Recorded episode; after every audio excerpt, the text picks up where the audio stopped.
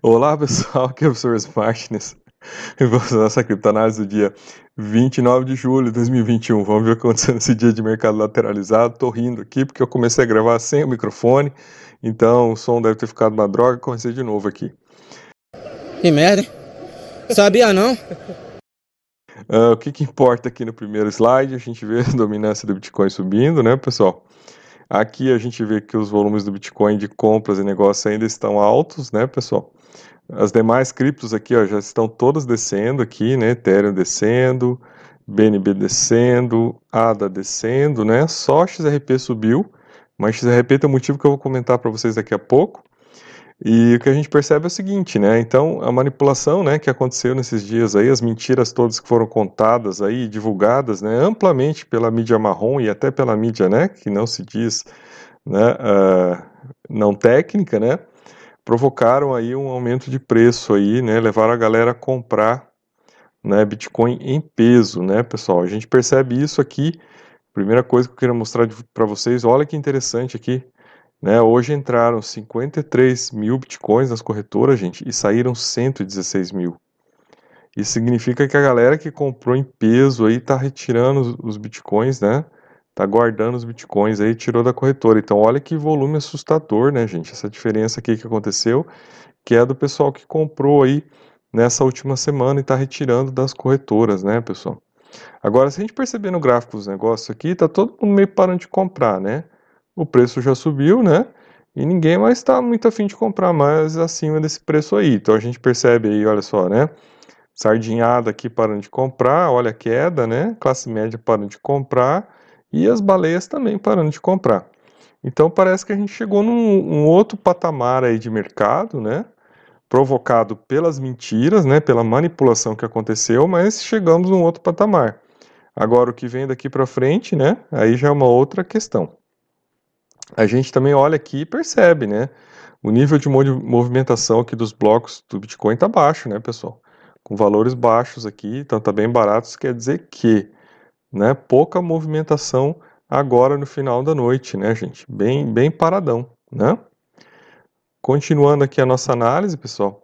Aí hoje foi dia, né, do Fed uh, divulgar lá o seu, né, o seu posicionamento aí sobre o mês e, bom, a Financial Times aqui, né, trouxe aqui que o Fed se aproxima da decisão sobre a redução gradual do estímulo massivo, né, que o, que o Fed está comprando 120 bilhões, gente, por mês de ativos. Ah, jura? Ah, jura? Ah! Então parece que agora eles começaram a dizer que já está na hora de começar a pensar essa redução, né? Mas aqui, se vocês olharem no Financial Times, né, uma crítica aqui, né, pessoal? Uma crítica grande aqui, ó. O mercado de tesouro do real precisa de reforma urgente. Né? As taxas reais não são tão reais quanto você pensa. O Fed deve parar de tratar todo o dinheiro da mesma forma. Então, críticas aqui, né, bem diretas em relação ao Fed aqui, ao que ele está fazendo. Quando a gente olha na Bloomberg aqui, não tem nada, né, gente? Bloomberg é, é democrata, né, pessoal? Então, quietinhos, né? Não falam nada aqui, né? Estão aproveitando aí para ganhar dinheiro também, porque é isso que eles querem, né? Uh, com relação ao Bitcoin, né, pessoal, aqui uma análise, né, se vai ser o voo da galinha ou uma nova alta, né?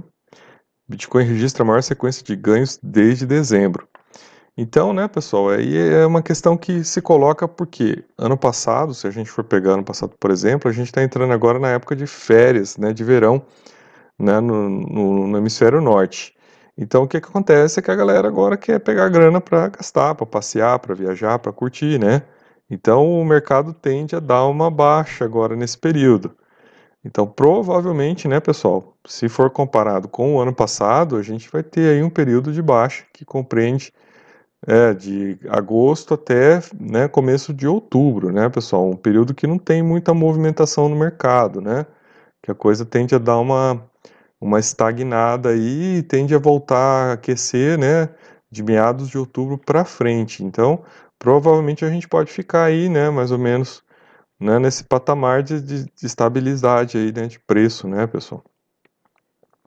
Com relação às criptos, né, as outras criptos aí a gente vê um, um, relatório interessante aqui dizendo, né, que o crescimento de volume de negócios do Ethereum ultrapassou do Bitcoin em 2021, né, pessoal. Isso é algo esperado, né? É, porque o Ethereum tem muito mais utilidade, né, gente? Tem muito mais possibilidades de realização financeira do que o Bitcoin, né? O Bitcoin é uma mera reserva de valor e o valor e para ele subir ele fica dependendo, né, dessas, dessas questões aí, né, de mais gente querer comprar, né, ou né, do, do, do Elon Musk enganar a galera, né, ou lá do, do, né, do sair um negócio lá, uma nova mentira lá para falar que, né, que a, que a ONU, a NASA vai aceitar o Bitcoin, né, que a comunidade intergaláctica vai aceitar o Bitcoin, sempre está dependendo de alguma coisa dessa aí para forçar, né, para enganar a galera para comprar. Agora, quando a gente olha, né, para as outras criptos e o Ethereum, principalmente, tem muito mais utilidade, né? Você tem o NFT, você tem os DeFi, né, pessoal? Você tem a própria criação de outros tokens, né, outras criptos ali dentro do próprio Ethereum. Então, assim, é muito mais útil, é muito mais interessante e com todas as propostas que vêm aí de reforma, né, do Ethereum para o Ethereum 2.0. Então, o crescimento do Ethereum é algo, né, que está tá configurado, né, pessoal? E você com, começa a ver que está configurado isso quando já começa a sair é, as palhaçadas, né? Os bitcoins maxes aí começa a ficar com dor de cotovelo e já começa a sair, soltar palhaçada, né? Essa semana, se vocês procurarem, vocês vão achar reportagem dizendo, né? Olha, o Ethereum pode o ano que vem acabar, hein? Né? Pode desaparecer ano que vem, então assim, né? Por aí você já vê é que já estão com dor de cotovelo aí em relação ao Ethereum. E um, um dos principais argumentos aqui, né, traçado aqui sobre principalmente aqui por investidores de Wall Street, é a questão do DeFi, né, pessoal? A possibilidade de você fazer finanças descentralizadas, né, de fazer negócios, de fazer investimentos, de criar smart contracts, né, de criar novos negócios, de criar novas possibilidades, né, de gestão financeira. Isso aí realmente é implacável, né? Não tem como fazer com o Ethereum, né? Então, é essa a diferença de uma blockchain de segunda geração para uma de primeira geração, como é do Bitcoin. Né? A diferença é brutal, né? Então, é, isso já está sendo verificado e né, a adoção institucional do Ethereum ela é um caminho sem volta, né? O flipping, né, que eles dizem que é o momento em que o Ethereum vai passar o Bitcoin, isso aí é uma questão de tempo, né, pessoal? Uh, aí agora, né, gente, falando aí sobre o principal concorrente do Ethereum, que é a Cardano, né, pessoal, que é a outra, né, cripto, e aí já de terceira geração, né, com todas as possibilidades né, que vem aí com expansão, né, gente, com escalabilidade, com né, baixo impacto ambiental, com outras né, tecnologias novas aí, com possibilidade também de interfaces melhores, né, para você trabalhar dentro aí do seu Windows, por exemplo, dentro do JavaScript. Então, assim, Ethereum vem né, com muita coisa nova, né, também, com novas propostas, e uma das coisas interessantes que o Ethereum está né, é, trabalhando é com essa ideia de uma rede móvel mundial né, onde você vai ter acesso, né, através dos celulares, acesso à internet e também, né, possibilidade de é, criação de mecanismos, né, de, de intercooperação financeira sem a necessidade de bancos. Porque uma das coisas, né, e, e por isso que isso aqui é uma, é uma notícia importante, uma das coisas, né, para pessoas de, de, né, que têm locais que não têm acesso a bancos, né, não têm acesso a, a gestão financeira, né, que não, não tem como, por exemplo, na África, que é o caso aqui da situação, isso aí permite né, que a pessoa possa passar a gerir suas finanças, né, que ela tenha mecanismos de gerir suas finanças independente da presença de bancos. E aí ela pode usar o seu smartphone para isso. Né? E essa integração da Cardano né, com, com os smartphones, né, isso aí é uma coisa campeã, né, pessoal? Isso é uma coisa que vai colocar a Cardano também muito à frente. E a Cardano, né, pessoal, ela está muito mais acessível para as pessoas comprarem, né, pelo preço, né?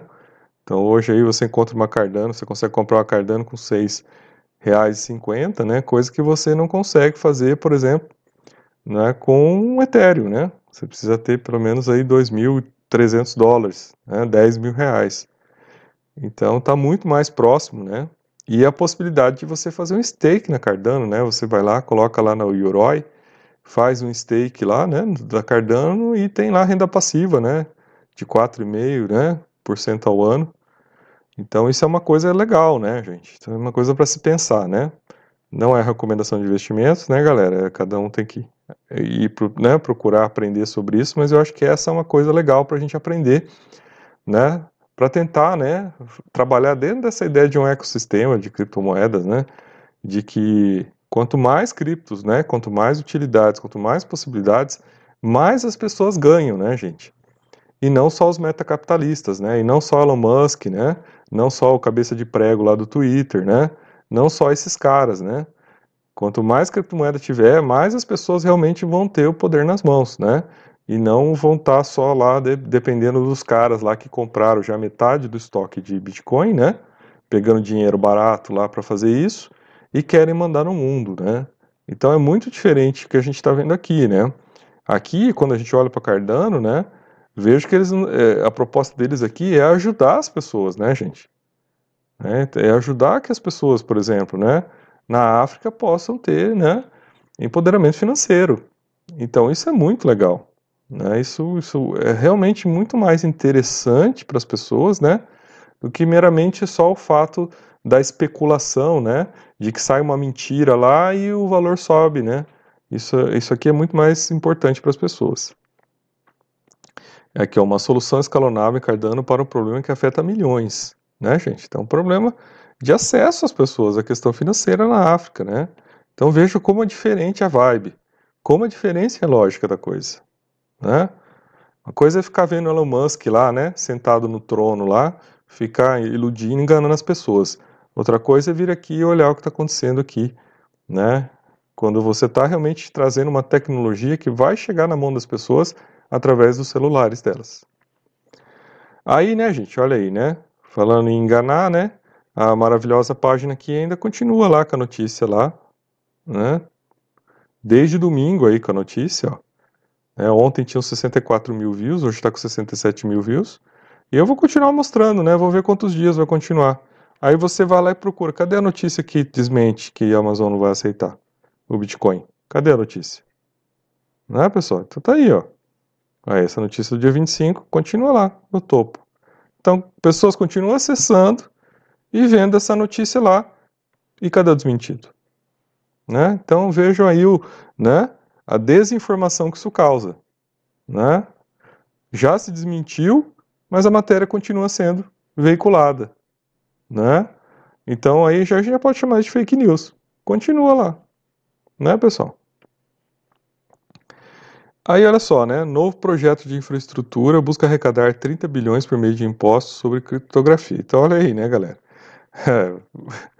É, é, né, os metacapitalistas americanos estão achando que estão né, nadando, né?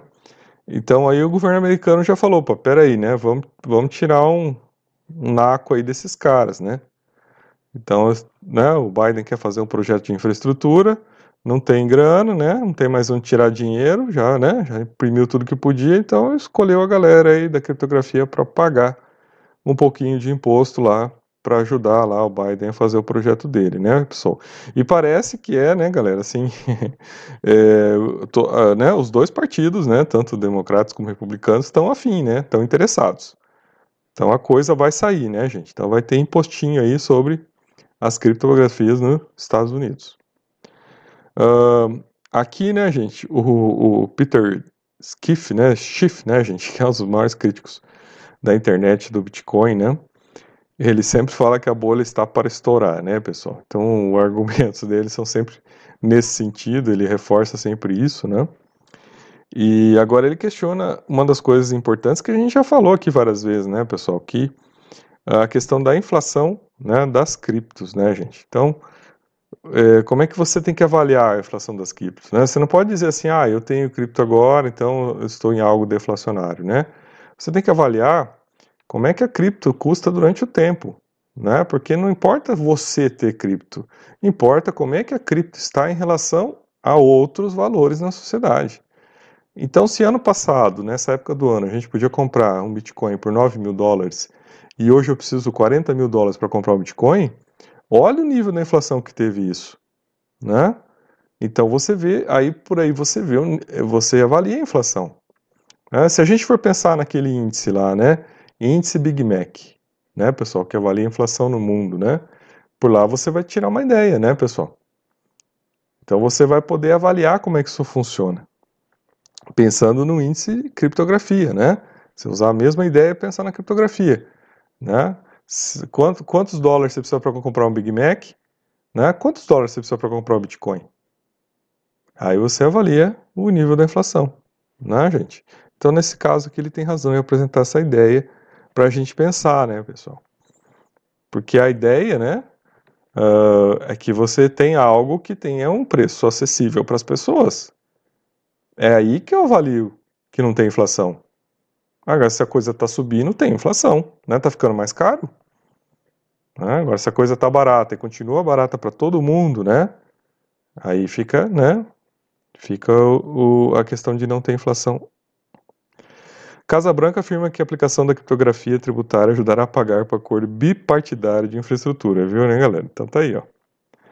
Casa Branca, os dois partidos já fecharam, né, acordo de que quem vai pagar a conta é a galera da criptografia, né? Então aí vai, vai dar uma lascada aí nos, né? Dar uma lascada aí no, nos Elon Musk da vida. E aí, né, pessoal, aqui para fechar, né, falar um pouco da XRP, né, pessoal, que eu achei aqui uma notícia bem interessante, tá? Uh, a XRP, eu já tinha falado uns vídeos atrás, né, que eu tava meio de olho, porque falaram que ela ia ter uma queda histórica tal, que ela poderia cair, né, lá para os 30 centavos de dólar, né, pessoal? Ela tava lá pelos 60, né? Aí quando deu uma baixa aí ela chegou nos 50 e, né, eu tava meio acompanhando assim, porque se ela chegasse nessa baixa histórica aí nos 30 centavos de dólar, eu ia fazer alguma compra, né? Mas agora, né, XRP aí, pessoal, foi, né, ela foi aceita aí pelo, pelo Japão, né, pessoal, para servir como um modelo de cripto para transferência de recursos, né? E aqui eles explicam, né, que uh, as transações, né, de pessoas, né, porque tem muito filipino que trabalha no Japão. Então, as transações, né, entre Japão e Filipinas, né, são em torno de 2 bilhões de dólares por ano. E o pessoal né, paga taxas muito caras para fazer essa transferência. Então eles vão implementar, né, gente, de uma maneira assim, até, né, é, com, com, com, com, status, assim, né, até público, a, Ripple, né, o XRP, enquanto, né, a criptomoeda padrão para estas transferências. Né, porque a Ripple, ela tem baixas taxas, né, gente, ela, ela é uma moeda centralizada, né, então ela não precisa de mineradores, né, gente, para ficar validando. Ela não, né? Ela não tem proof of work, então não gera também problemas ambientais. Então ela é uma moeda fácil, né, escalável também. Ela já foi feita para isso, né, gente? Na verdade, é uma empresa que criou a Ripple, né, com um apoio dos bancos. Então ela já foi feita para essa atividade. É, Aí, claro, existe toda uma crítica em relação à Ripple por isso, né? Ah, tá ligado aos bancos, não sei o que, não sei o que, não sei o que, né? Mas hoje os bitcoins também estão se ligando, o Bitcoin está ligando ao banco também, né? E o que, o que é interessante a gente ver aqui, né? É a opção do Japão, né, pessoal, pela Ripple no sentido de, né? Criar uma alternativa, né? Já uma experiência aqui para que as pessoas possam transferir dinheiro com baixos custos. Né? Porque esse foi o motivo até para que El Salvador né, adotasse o, o, Bitcoin, né? Olha, porque as pessoas querem mandar dinheiro com baixo custo. Né? Então aqui uma outra saída muito melhor né, do que o Bitcoin para se mandar recursos, para se enviar recursos, né? É, que foi adotada pelo Japão e as Filipinas. E que depois o Japão pretende estender a outros países, né? Uh, o problema é que aí a Ripple hoje bateu 71 centavos, né, gente? Então quem esperava a Ripple cair para poder fazer alguma compra não vai ter mais essa oportunidade. Bom, pessoal, por hoje era isso e até nosso próximo vídeo.